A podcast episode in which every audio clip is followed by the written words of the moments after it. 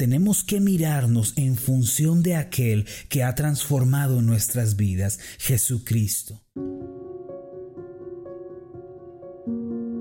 Estás escuchando Meditaciones Ascender con el pastor Marlon Corona. Acompáñanos a escuchar el final de la serie Un encuentro con Dios. El tema de hoy es Un encuentro con Jesús.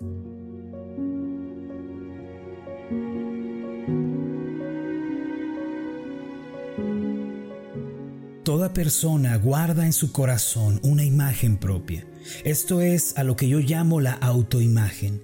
Si bien esta palabra no aparece como tal en la Biblia, podemos notar que a lo largo de las escrituras los hombres vivieron y actuaron en función de esa imagen interna de su propio corazón no solo en el contexto de la Biblia, sino también en el ámbito de la vida cotidiana, descubrimos que una persona es incapaz de ir más allá de lo que su imagen interna se lo permite. ¿Qué quiero decir con esto? Que cuando una persona tiene una imagen pobre de sí misma, marcada por la inferioridad y el fracaso, entonces todas sus palabras, acciones y pensamientos serán sojuzgados por esa misma autoimagen. No obstante, cuando una persona se ve a sí misma sana, próspera y exitosa, entonces su vida será encaminada en esa misma dirección. Al tener un encuentro con Dios, Él nos hace el regalo de una nueva imagen interna. Sin embargo, esta autoimagen no está arraigada en las experiencias negativas, las heridas y el fracaso, sino que tiene su fundamento en la cruz del Calvario donde Cristo murió por nosotros. Hubo una vez un hombre campesino de escasos recursos que tenía una única hija a la cual amaba con todo su ser. Ella tenía tan solo cinco años de edad y era el deleite y gozo de su padre. Un día, el hombre le regaló un pequeño espejo de mano para que ella jugara a peinarse y arreglarse. Debido a su pequeña estatura, el único espejo de aquella casa le era inalcanzable. Por eso, el único reflejo que conocía de sí misma era aquel que el espejo le proporcionaba. Al padre le encantaba ver a su hija sonriendo cada que miraba el espejo. La niñita, muy feliz, iba a todas partes llevando ese pequeño espejito y siempre que se miraba en él, le era imposible no sonreír. Un día, mientras jugaba con su espejo sentada en su habitación, el espejo se resbaló de sus manos y cayó boca abajo golpeándose contra el piso. El sonido que hizo al caer asustó a la niñita, quien rápidamente se acercó a recogerlo. Al tomarlo nuevamente en sus manos y girarlo para ver su reflejo, se llevó una gran sorpresa al ver que se había roto en varias partes y su reflejo ya no era el mismo. Al momento comenzó a llorar muy asustada. Enseguida su padre subió las escaleras hasta la alcoba de su hijita y la encontró en un rincón llorando. Cuando se acercó a ella, la niñita le dijo sollozando, Papito, me he vuelto una niña muy fea. Ahora soy una niña de cara muy fea. El padre le preguntó, pero mi niña, ¿por qué dices algo como eso? Entonces su hija le mostró el espejo roto y le dijo, mira papi, mi cara no está en su lugar. El padre comprendió de inmediato qué era lo que sucedía. Al romperse el espejo, la imagen que reflejaba estaba distorsionada. El padre, con mucho amor, tomó en sus brazos a su hija y la llevó al único espejo que había en la casa. Y mirándose juntos le explicó, mi niña, tú no eres fea. El reflejo que miraste después de que tu espejo se cayó fue el reflejo de un espejo roto. Ahora que estás en mis brazos, puedes verte en mi espejo como realmente eres. ¿Ahora lo entiendes? Tú eres bellísima. Al instante, la niña recobró la sonrisa y abrazó a su padre. A lo largo de nuestras vidas llegamos a tener experiencias dolorosas, amargas, decepcionantes, que rompen en mil pedazos la imagen interna que tenemos de nosotros mismos. Como consecuencia, comenzamos a vernos en relación a esos fracasos y heridas y concluimos consciente o inconscientemente que somos la suma total de todo ese dolor. Y es ahí cuando nuestra autoestima se destruye y caemos en el complejo de inferioridad. El día de hoy muchas personas tienen en su interior una imagen distorsionada y arruinada de sí mismas. Muchos, por causa de los fracasos del ayer y las heridas ocasionadas a lo largo de su vida, se ven a sí mismos como personas sin valor, como miserables y derrotados, se menosprecian a sí mismos y por eso caen en el complejo de autodestrucción. De hecho, la razón por la que una persona cae bajo el poder de los vicios destructivos se debe a que su imagen interna está dañada y deteriorada. No solo esto, sino que una imagen interna incorrecta nos lleva a ser esclavos de la infelicidad, de la debilidad y del fracaso. Todo aquel que tenga una imagen propia incorrecta y corrupta nunca podrá ser libre del pecado. A pesar de todo lo anterior, cuando tenemos un encuentro con Dios, recibimos la gracia de una nueva autoimagen. La única manera en la que nuestra imagen interna puede cambiar es volviendo a Jesucristo. Esto se debe a que tener un encuentro con Jesús es tener un encuentro con la esperanza y con la vida. El apóstol Pablo dijo en 2 de Corintios 5:17, de modo que si alguno está en Cristo, nueva criatura es. Las cosas viejas pasaron, he aquí todas son hechas nuevas.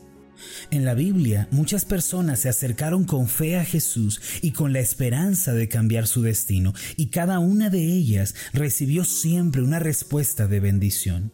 Dios nunca alienta una esperanza que vaya a defraudar. En Lucas capítulo 5, en el versículo 12, encontramos la historia de un hombre leproso que se encontró con Jesús y recibió un milagro asombroso. Acompáñeme a mirar este relato. Sucedió que estando él en una de las ciudades, se presentó un hombre lleno de lepra, el cual, viendo a Jesús, se postró con el rostro en tierra y le rogó diciendo, Señor, si quieres, puedes limpiarme.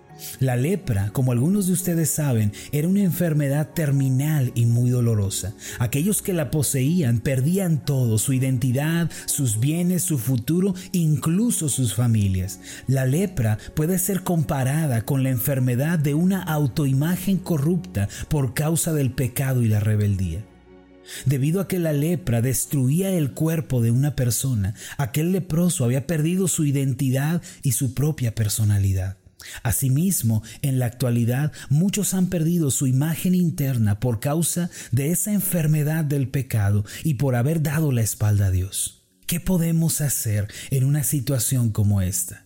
En el relato vemos que el leproso dobló sus rodillas ante Jesús. Esto es algo muy importante. Jesucristo es el Señor de todas las cosas y es el único que puede ofrecer una verdadera salvación. Tenemos que rendir nuestras vidas ante el Señor y reconocerlo como el Salvador. Ese es el significado de postrarnos ante Jesucristo. Sin hacerlo, es imposible recibir una respuesta de parte de Él. Además, siguiendo el relato, podemos observar que este leproso hizo una petición. Al final del versículo 12 dice, si quieres, puedes limpiarme. Cuando usted tiene un encuentro con Jesús y se rinde delante de Él, entonces puede pedir con toda confianza y con toda fe y puede esperar un milagro. Entonces Jesucristo, quien es Dios, sanará su corazón y le otorgará una nueva autoimagen. El Señor le dijo al leproso las siguientes palabras en el versículo 13, quiero, sé limpio. Estas palabras son sumamente importantes para nosotros el día de hoy. Hace algunos años se subastaron en la ciudad de Nueva York los escritos del discurso inaugural del expresidente John F. Kennedy. Se trataba de nada más que seis hojas amarillentas escritas a mano por él mismo. Lo interesante es que se vendieron en 135 mil dólares. ¿Qué quiero decir con esto? Que las cosas ordinarias se vuelven extraordinarias cuando se relacionan con alguien importante.